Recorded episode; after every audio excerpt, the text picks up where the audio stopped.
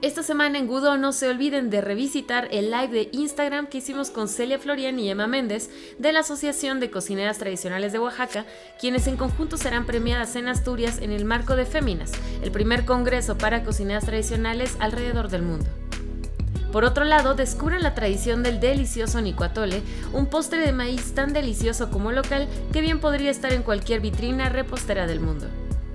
Por último, aventúrense con nosotros a conocer los orígenes del totopo de maíz nuevo del istmo, el cual involuntariamente fue influenciado por libaneses, hindúes y árabes gracias al ferrocarril construido por Porfirio Díaz. Yo soy Olin Velasco, gracias por escuchar Gudo Podcast. Las dinastías tienen diversas génesis y en el caso de la familia Méndez Florian es algo único porque lo podemos ver en tiempo real. Alain Méndez Florian es el chef de pasillo de humo en la Ciudad de México, así como el heredero de Celia Florian, la chef propietaria y fundadora de las 15 letras, el icónico restaurante de cocina tradicional en la capital oaxaqueña. Alam, forjado en la cocina y disciplina de su propia madre, ha construido una carrera donde tiene claro el camino que quiere seguir y la firma que quiere dejar en el mundo gastronómico. En esta edición de Gudo Podcast, Alam nos traslada a su infancia e inicios que lo hicieron convertirse en el cocinero que es ahora, la creación del concepto de pasillo de humo, que por cierto está por cumplir 5 años, y su nuevo proyecto, Maíz 64 en Washington, D.C., donde acercará la cultura oaxaqueña y mexicana a la capital de nuestro vecino del norte.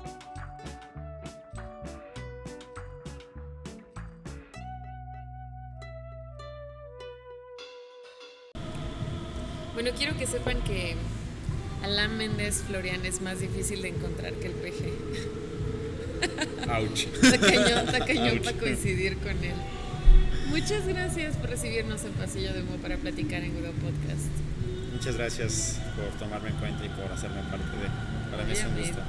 Obviamente, además, sabemos que por el momento no te encuentras como tal residiendo en México, entonces ha sido como una cosa bastante fortuita encontrarte aquí y digo, al final ahorita quiero que platiquemos un poquito acerca de, qué planes vienen y por qué ya no estás totalmente en Ciudad de México. Este, pero Alan, yo quiero, no sé, quiero aprovechar la, la, gran oportunidad para platicar un poco acerca de, em, sí, un poquito como esta historia de tus inicios en cocina. Eh, pero llevado a, cómo tu madre, que es el parteaguas de cocina tradicional en Oaxaca, cuando uno piensa en cocina tradicional de Oaxaca, pues uno piensa en Celia Florian siempre, ¿no? Entonces, em, ¿cómo han logrado congeniar, cómo em, encuentran la manera de cómo se llevan en la cocina, basically, ¿no? Entonces, cuéntanos un poquito. Va, va. Pues algo bastante eh, divertido y bueno, digo, la cocina yo creo que en general es un factor de unión. Y en, mi caso, pues yo crecí en el, en el restaurante y mis papás salieron las 15 letras cuando yo tenía dos años y lo abrieron literalmente pues, en la casa. Dos años. Dos años. Lo dieron en el 92, o sea, 25 de diciembre del 92 para ser exacto. Yo estaba por cumplir tres años en unos meses más. Tú eres del 89. Yo soy del 90. Tú eres del 90. Sí. Ah, sí, es cierto. Sí, sí, soy del 90. Y, y, bueno, pues crecí, crecí en la cocina, ¿no? Todo, toda la vida, o sea, en el restaurante más que nada. Yo creo que al, inicio fue un poquito más por medio de mi padre, que, era quien nos decía, oye, ayúdenme a, a, ir al mercado y nos llevaba al mercado. Ya que llegamos del mercado nos ponía a limpiar la verdura, a ordenarla, acomodarla en los estantes donde iba a hacer pollos más pequeños. Y pues ya de ahí en la cocina pues ya fue completamente como mi madre, ¿no? O sea, ella siempre pues, pues, me fue enseñando como el gusto por, ajeno a cocinar, por comer, ¿no? Por disfrutar la comida. Pues cada que viajábamos en familia, a veces nos íbamos a ver a la familia de mi papá, a Tustepec, o a la familia, o íbamos a ver a, perdón, a, a, la costa por Fuquila, a ver a la Virgen de Fuquila y de ahí nos íbamos como a la playa era eh, pues detenernos en, en, las casitas donde viéramos que saliera ahí humillo, echarnos unas sopitas recién bajitas del comal, con unos frijolitos, en las sierras frijoles con polo increíbles, eh, como diferentes cositas que a veces tal vez como niño pues no, no buscas. Sin embargo, una manera de, a ver, ¿no? Vamos, a comer y comer aquí y comíamos increíblemente delicioso, ¿no? Y yo creo que ese fue el primer punto de unión, ¿no? Como esa manera de ver a ella como la persona que me enseñaba a comer, y a disfrutar de la comida, ¿no? no solamente a comer como una necesidad primaria, sino a comer para sentir cierto goce y cierto disfrute y para generar una memoria gustativa que, que después como cocinero me, me, ayuda como de, ah, quiero cocinar y quiero hacer los frijoles que comí en la sierra aquella vez, pues qué le tengo que poner, ¿no? Y, ah, no, si ya tiene poleo, le voy a poner un poquito más de chile, un poquito más, bla, bla, bla, hasta que me sienta que me sabe eso. Eh, cuando, ¿Cuál era tu comida favorita de la infancia? De la infancia, es que no sé, para, siempre, yo creo que siempre he tenido muchas comidas que me han gustado, o sea, como para todo. Puedo decir una tontería como me gustaba en la noche cenarme una torta de jamón con quesillo sin nada más que jamón y quesillo. Como que me encantaba agarrar el mole almendrado cuando mi mamá hacía, agarrar un bolillo y meterlo como si fuera estuviera chopeando pan con chocolate, me fascinaba.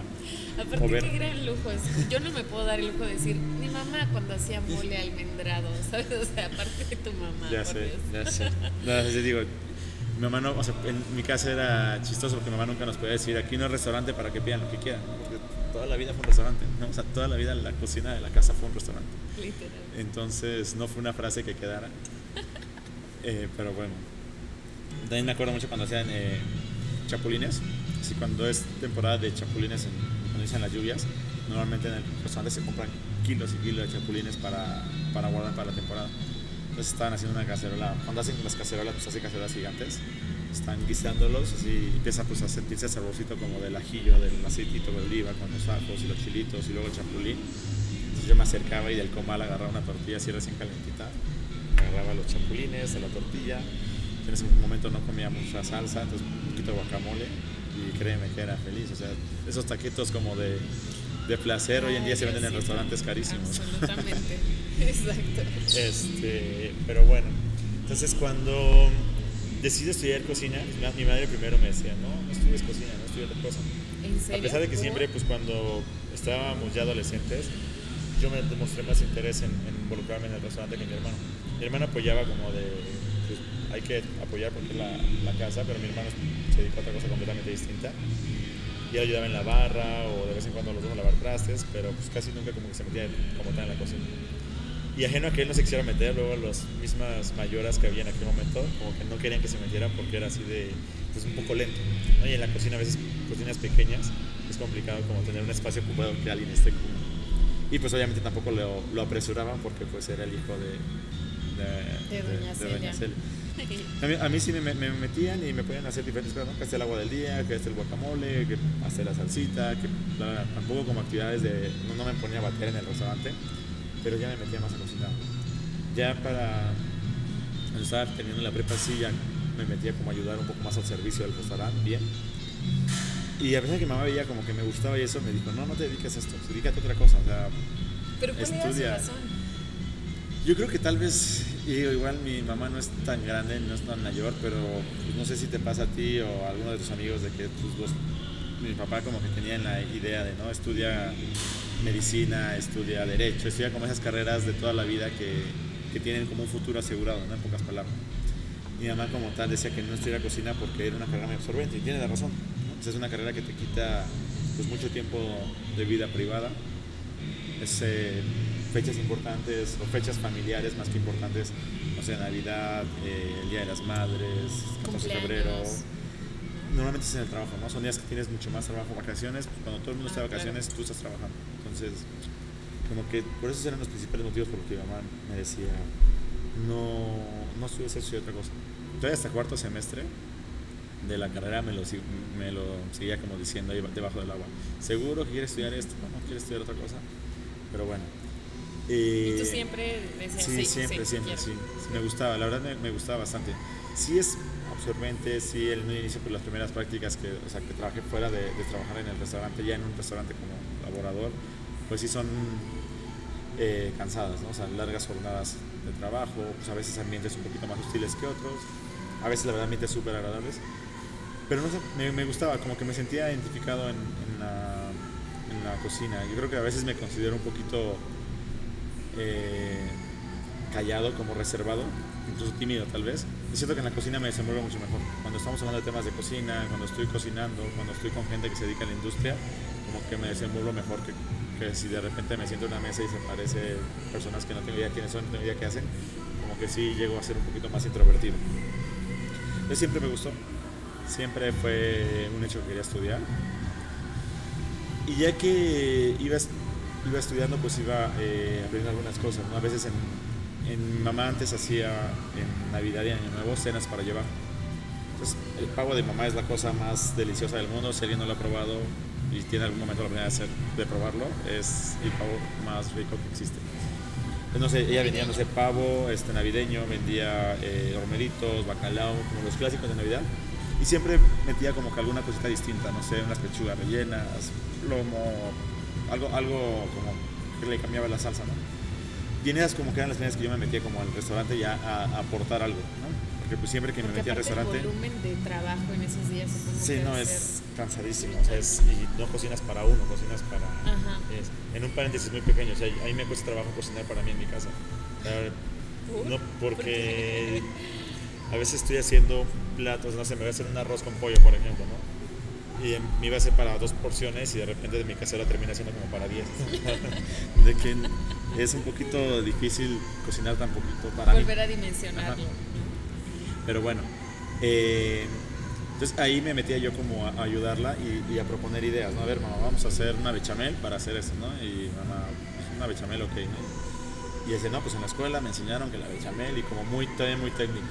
Y mamá siempre me dejaba y las cosas como que ella me dejaba hacer siempre eran cosas que no iban atadas a la cocina tradicional, porque ella, pues al final la cocina tradicional que yo sabía era la cocina tradicional que ella me estaba enseñando. Y cuando salí de la escuela, yo tenía como esta, pues un poquito, o sea, bueno, mi meta hoy en día sigue siendo ir a Oaxaca, o sea, enfocarme en Oaxaca, dedicarme a las 15 letras y a algún otro proyecto que pueda salir. Sin embargo, pues en aquel momento era como, decide, ¿no? Estás aquí terminando la carrera, te vas a Oaxaca y haces, o haces algo diferente y luego Oaxaca. Y en el inicio pues parecía muy fácil, ¿no? Muchos, o sea, tenía el hecho de que el restaurante pues, tuviera ya cierto éxito en aquel momento, yo recién egresado, decidir a trabajar con mi familia en vez de trabajar para alguien más, era como una opción eh, pues, ganadora. Sin embargo, como que en aquel momento me entró como la espinita de yo no quiero llegar a, a Oaxaca y que en dos años o un año o más tiempo sea chef de un restaurante, pero que sea chef del restaurante porque soy el hijo de la dueña de ese restaurante, ¿no? No, Claro. no, no, no, no, no, no tiene nada de malo, para nada. Sin embargo, como que sentía como ese de, no, pues quiero hacer un poquito de, de- de mi camino, aprender. Sea, mi mamá disfruta mucho estar en el restaurante, mi papá también. No es tan necesario que yo esté ya ahí todavía. Restaurante funciona sin mí, obviamente. Entonces dije, pues voy a probar suerte, o sea, voy a tratar de, de- de conocer nuevas opciones, nuevas cocinas. Pues recién egresado yo tenía como la ilusión de trabajar en un restaurante de estrella Michelin, de ver cómo era ese ambiente y empecé a meter solicitudes a varios restaurantes en Europa, principalmente en España, pues que como que no quería que el idioma fuera una barrera y sentía que si me iba a Francia Claro. No iban a tomarme en serio porque no hablaba francés del todo. O sea, en aquel momento hablaba un poquito de francés, ahorita no ya nada. Eh, entonces me aceptan en un, en un lugar que se llama Can Fabas, en Barcelona. En San Celoni, en Bar- Barcelona, tenía dos, dos estrellas Michelin. Y pues me fui, ¿no? y ahí hice una gran experiencia, aprendí muchísimo, muy, muy exigente, un ambiente de trabajo así, pues Cañón. cañón, o sea, muy pesado, ¿no? O sea, los chefs sí eran medios ojetes, que pues, hoy en día hay como mucha controversia en base a eso, ¿no? Pero pues para nosotros era algo normal. Eh, regreso a México después de ese viaje y tengo como ya dos pautas como muy diferentes, ¿no? O sea, uno, la cocina como muy familiar de mi madre, muy, la forma de trabajar como muy de casa que tiene mi madre y su equipo de trabajo, y la otra, pues como un restaurante ya con brigadas de cocina, con jerarquías muy marcadas y con O sea, una escuela de restaurante con estrellas Michelin. Sí. Entonces, eh, pues llego y, y- pues vengo también con un chip diferente, ¿no? Yo, en Puebla ya trabajaba en un restaurante que también como que me ayudó a hacer, eh, a conocer un poquito más de algo distinto a, a- lo que era la tradicional de Oaxaca. Y luego pues aquí, como que llego con un chip, ¿no? Aparte llego pues también con un poquito el, eh, como más acelerado, ¿no? Como que yo sí creo que cuando regresé de ahí, pues en la cocina sí me enojaba más rápido de lo que me enojaba anteriormente. Y ahí yo creo que cuando empecé a trabajar con mi mamá en, esos, en ese momento, porque llegué y estuve dos, tres meses en las 15 letras, como que teníamos muchas diferencias en cómo hacer las cosas, ¿no? Porque a veces yo le decía, o sea, mi madre me decía que lo hagan, o sea, pones a hacer esto, bla, bla, bla, eh, tú le dices cómo, y entonces yo les decía cómo, pero de repente llegaba con otra forma de hacerlo. Entonces ella pues, les cambiaba la forma de hacer las cosas. Yo llegaba y veía, y, oye, yo te dije que lo hicieras así. No, no, pero la patrona me dijo que lo hiciéramos de esta forma. Y es así de, si se llama, pues, pues, no me cambies las cosas que yo digo porque ah, estamos jugando a... Hay dos versiones. Sí, ¿no? O sea, no tienes, si tú quieres cambiar algo, pues dime a mí y yo les digo, o sea, yo no, pues, no voy a decirle ahora, no, no lo hagas como ella te dijo, a lo como yo nos trata eso. Mi mamá sí, mamá, perdón, es que pues, para mí es muy normal llegar y, y decirles háganlo así, porque pues, pues siempre ha sido así, es, es mi restaurante, y, ¿no? pero sí, o sea, sí lo entendía. ¿no? era, no era como que peleáramos en ese aspecto. Simplemente pues era como algo difícil para mí, ¿no? Porque era la logística del funcionar. Sí, ¿no? como para mí debería haber como jerarquías más marcadas, eh, como cadenas de comunicación, que sentía que a veces no se seguían. Y, y, bueno, también otra de las cosas, en eventos, yo siento que no, no, no, soy para nada una persona como súper sistemática, ¿no? Sin embargo, siento que en comparación con mi mamá, sí soy un poquito. Mamá sabe improvisar demasiado bien mamá es muy buena improvisando y es muy eficiente al hacer las cosas. Sin embargo, pues no toda la gente que trabaja con ella es igual. Entonces a veces, entonces ella tenía un evento de 25 personas y 30 personas, no sé, y había un plato específico que habría que hacer. Y nosotros, y nosotros mandábamos como, ah, nos van a traer las cosas. Y así, ahorita las llevo. Y de repente el evento era a las 2 y era a la 1 y nos habían pedido las cosas para hacer y así de chin, chin, chin. Entonces llegaba y ella muy tranquila se ponía a hacer las cosas y las dos estaba todo listo, ¿no? O sea, estaba, todo salía bien, todo salía increíble. Sin embargo, pues yo decía, o sea, sí, salía todo bien, pero tú sabes la tensión y como el, un poquito el estrés que había en la cocina porque no teníamos las cosas en aquel momento. Así ah, lo siento, no sé qué. Es como que eran como de las como pequeñas diferencias. Yo era, curiosamente, te estoy platicando esto y siento que ahora yo soy un poco así. no, bueno. O sea, me, con una subchef, mi subchef en, un proyecto anterior, me, yo tenía un evento así, yo veía el menú y pensaba, ok, tenemos los ingredientes, tenemos esto, lo hacemos fácil, sin problema, llego yo y lo hago. todos tienen ya sus actividades para correr el menú normal, yo me hago lo del evento. Entonces yo llegué y ponía a hacerlo del evento y me subchef así de, ¿qué falta el evento? No sé, no sé qué yo, tranqui, yo lo hago. bueno, pero pues avísame o que no me preocupe yo porque pues, estoy viendo qué adelantar y yo hubiera adelantado algunas cosas, o ahorita me vas a poner a hacer algo que seguro lo voy a tener en tiempo, pero tal vez hace dos horas tenía más tiempo de hacerlo, ¿no? Entonces dije, chin, me estoy convirtiendo en Celia Florian. pero bueno, este.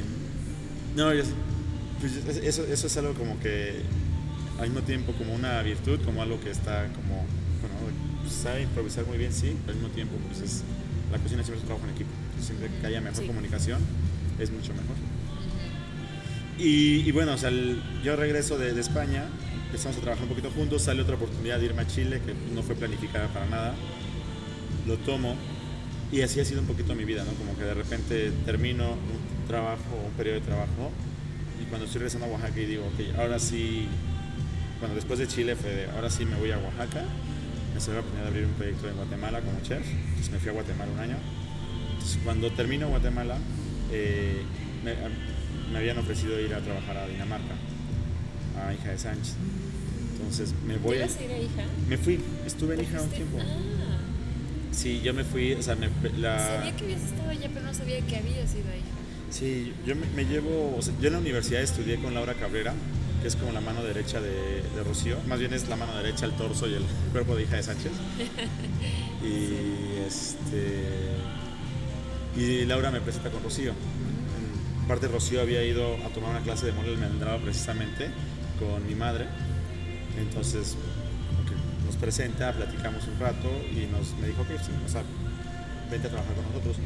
Yo me fui como jefe de producción como a hija de Sánchez, como con la finalidad de llevar como todo tradicional. Entonces yo dije, ok, me voy un año a Dinamarca, estoy un año ahí y, ya después de ese año, ahora sí Oaxaca. Eso fue en el 2000, principio de 2016. Y estando en, Hija de Sánchez llevaba como dos meses y medio cuando eh, Ramón Orraco, uno de los socios de aquí, me buscó. Ya me, ofreció este, formar parte del equipo de Pasillo de Humo, que quería que llevara la cocina junto con mi madre, pero quería que yo estuviera lleno aquí en el restaurante. ¿no?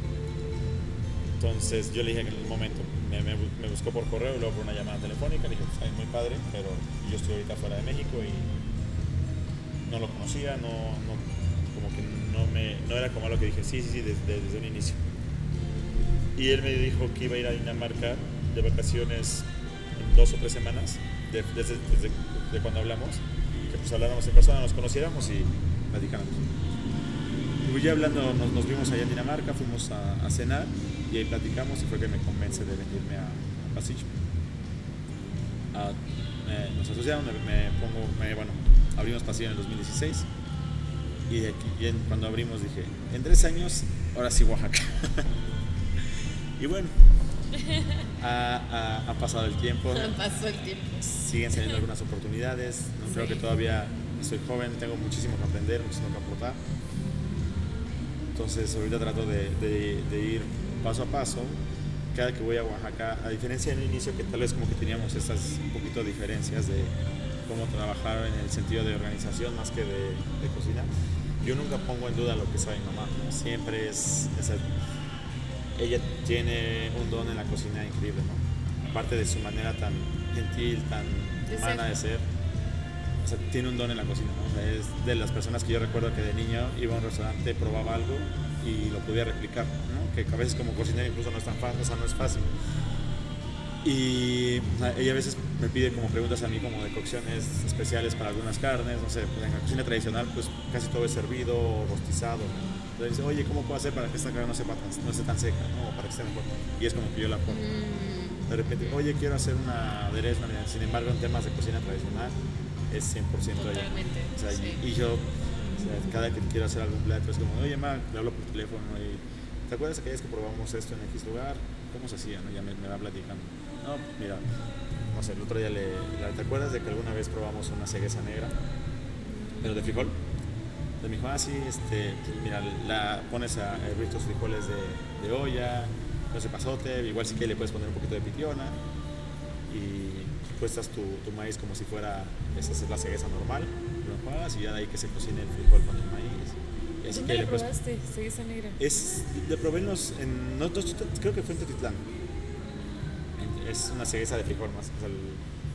y de hecho cuando fue un concurso que fue San Plebrino hice una cegueza negra, pero como un poquito pensaba en eso, pero mezclé como el chichilo con la cegueza. Como que la base del chichilo con el... Ah, ya, Sin embargo, como que la primera vez que yo probé algo similar fue con frijol, o sea, frijoles servidos con maíz quebrajado. Y es delicioso, es rico, simple, sabe a Oaxaca, sabe a casa. Eh, yo creo que a pesar de de las diferencias como generacionales que pueda haber, hay una grado de admiración muy fuerte de mí hacia mi madre.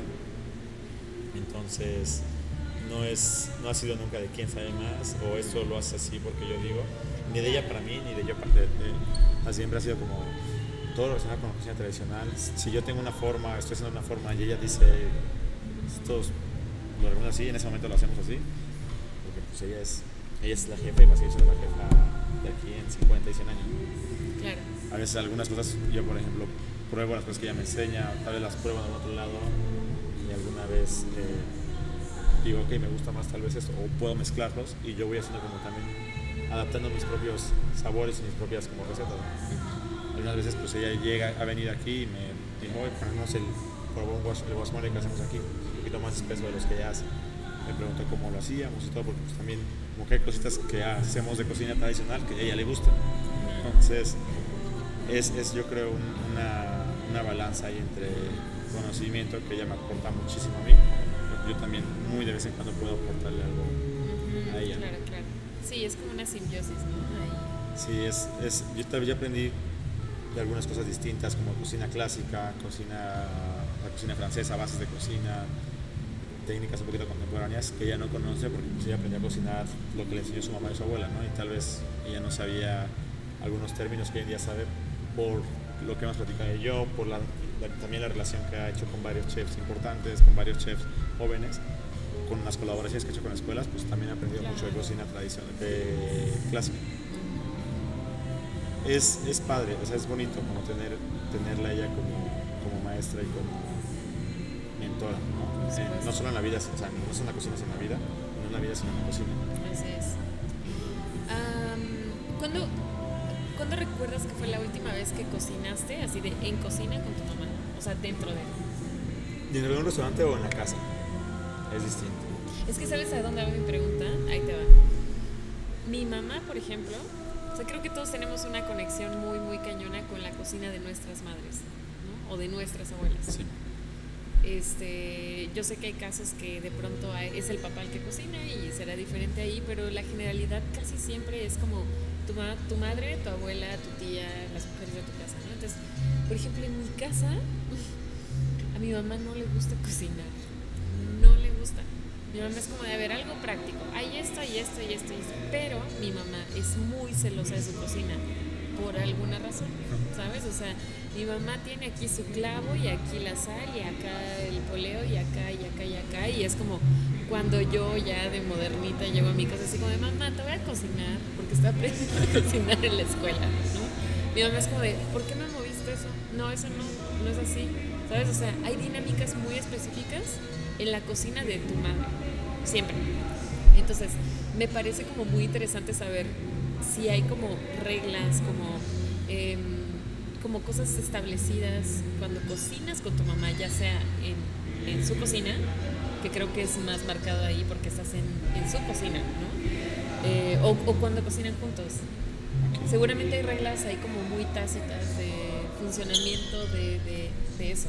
Pues mira, yo creo que nos hemos amalgamado ahí bastante bien. O sea, como antes, cuando, vamos, cuando voy a mi casa, mi mamá, una manera de demostrar su amor hacia nosotros es cocinándonos.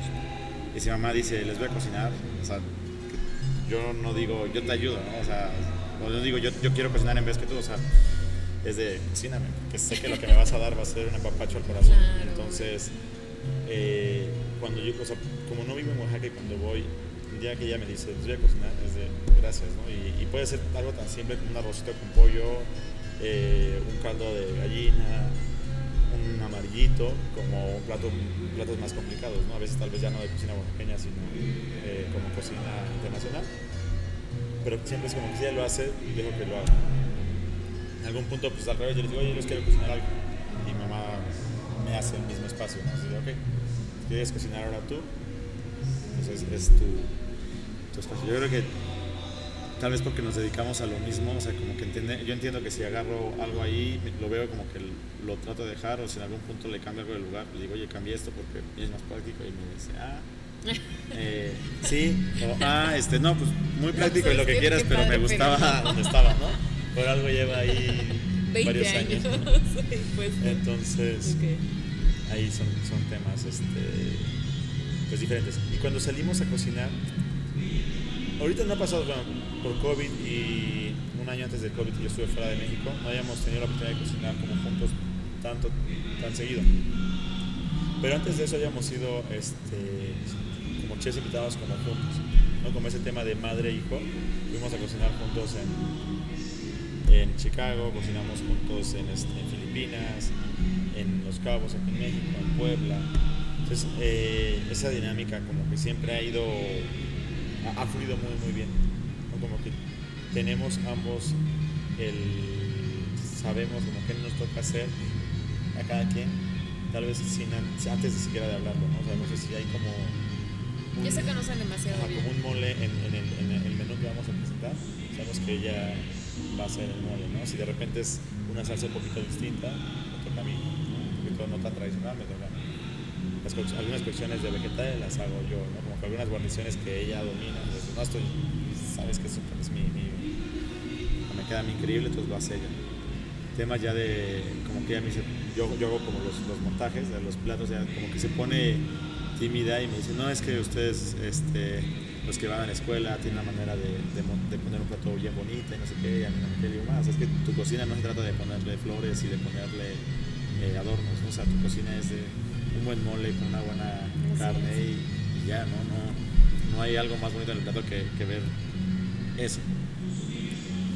Entonces, pero pues al final me deja a mí como las, el tema de los emplatados y ella siempre como que prueba todo, ¿no? Lo haya hecho ella, lo haya hecho yo, siempre es como de, probar. Igual yo, al final, pues pruebo. Ahí es de, está cocinando y mira qué rico me está quedando, ¿no? Y, te lo va, y se va a probar a, todos los que están en la cocina. Sí, es, es, muy...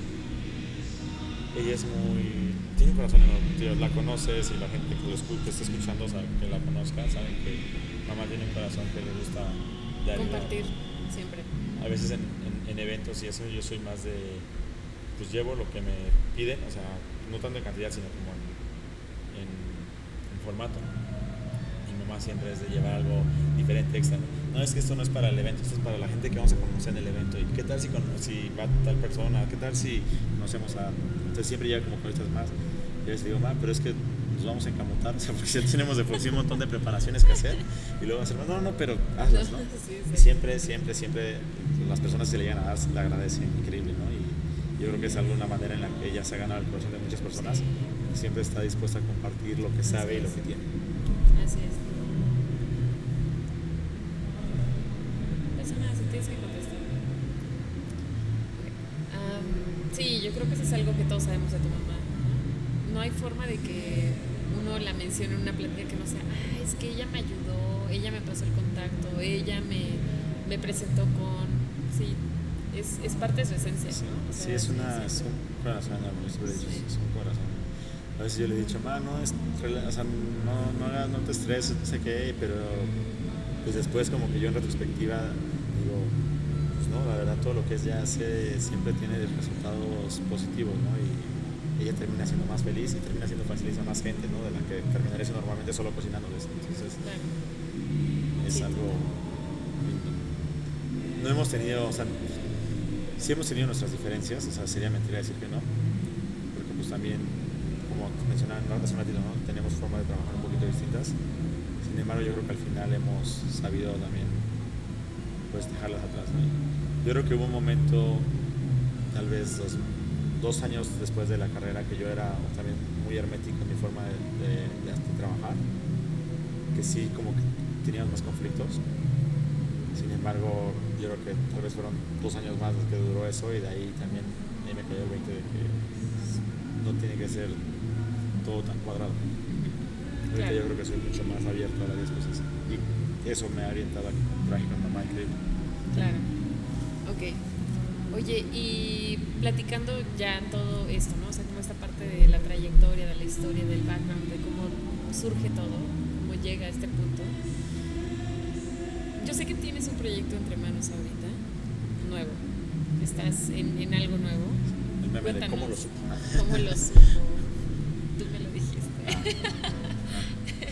Pero eh, cuéntanos, ¿qué, ¿qué, se viene? ¿Qué está pasando? ¿Qué, qué, ¿De qué nos vamos a Se, salió la oportunidad de llevar la cocina de un proyecto que está por abrir en Washington, D.C. Está en una zona, la verdad, bastante, muy, muy bien ubicada, una zona bastante comercial y llena de restaurantes con una escena gastronómica importante en DC. Y el, el proyecto se va a llamar Maíz 64. ¿Por qué se llama 64?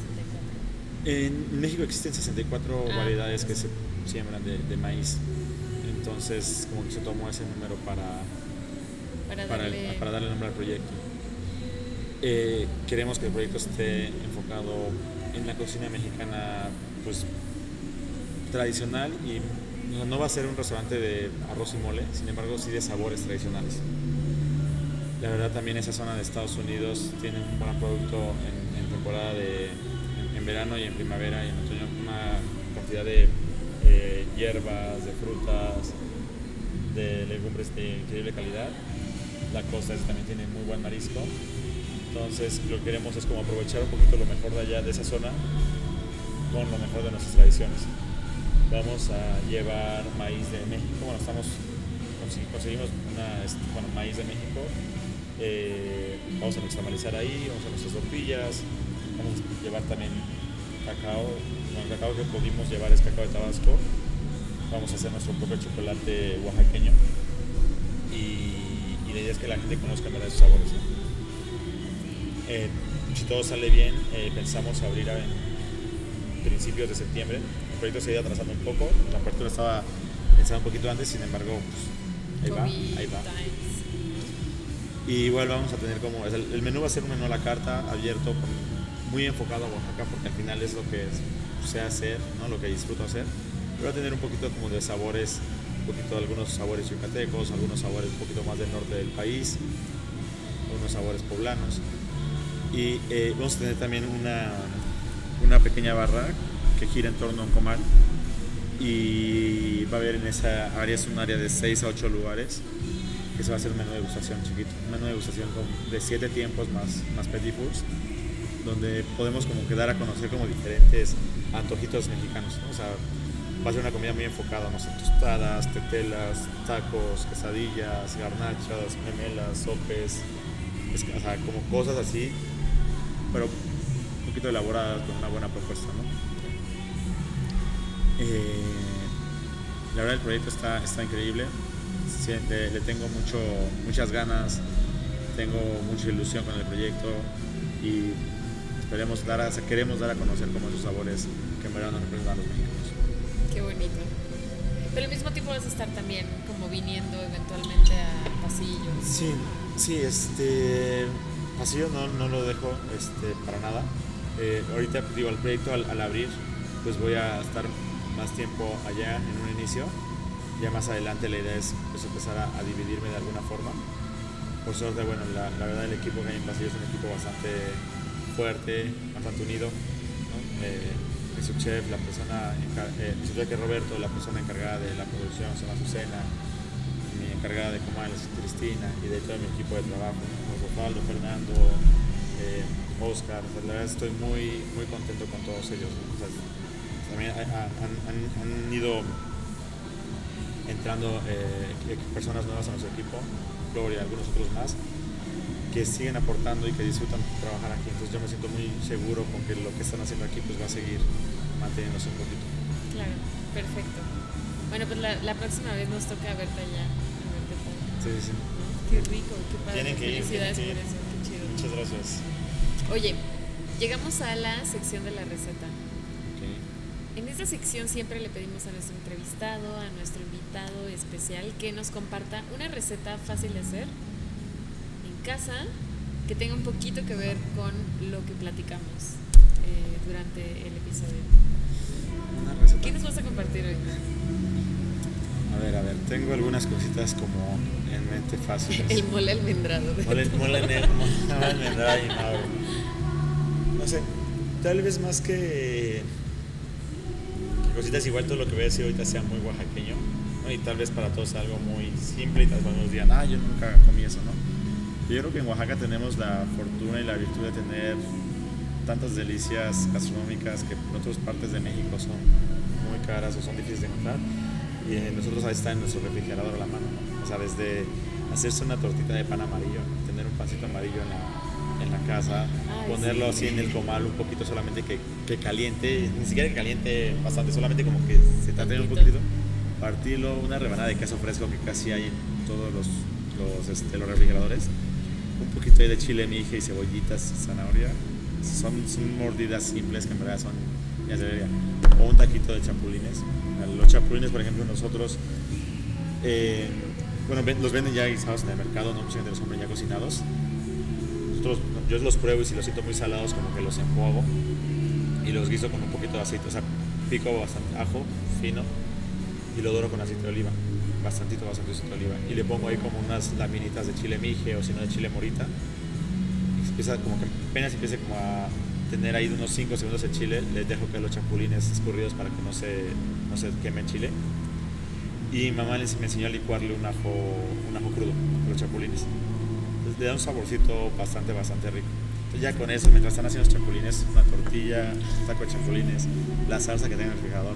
Tiene una salsa verde está increíble, sino con una salsita roja, una rebanadita de, quesillo, de queso, unas lajitas de unas hebras de quesillo. ¿Cómo sufre? Yo también estoy salivando, por cierto. Algo así simple. Yo creo que la, la, la cocina muchas veces es se disfruta más cuando es simple, ¿no? Cuando, cuando sientes todos los elementos que estás probando. Son como dos cositas que a mí me, me, gustan mucho. Ya nos diste dos en una, nos diste lo de la recetita de la torta. Que, que, sí, claro, totalmente. Es que, a ver, el pan amarillo es una cosa... Sí, el pan amarillo es, está cañón. Es delicioso. Tío, son como sabores que uno conoce de niño, ¿no? Como sabores adquiridos de los oaxaqueños con los que crecemos. Tal vez aquí les damos a probar un pan amarillo a alguien de la Ciudad de México o a alguien del norte del país y diga, pues este pan que no, mejor a mí dame un bolillo, no me gustó.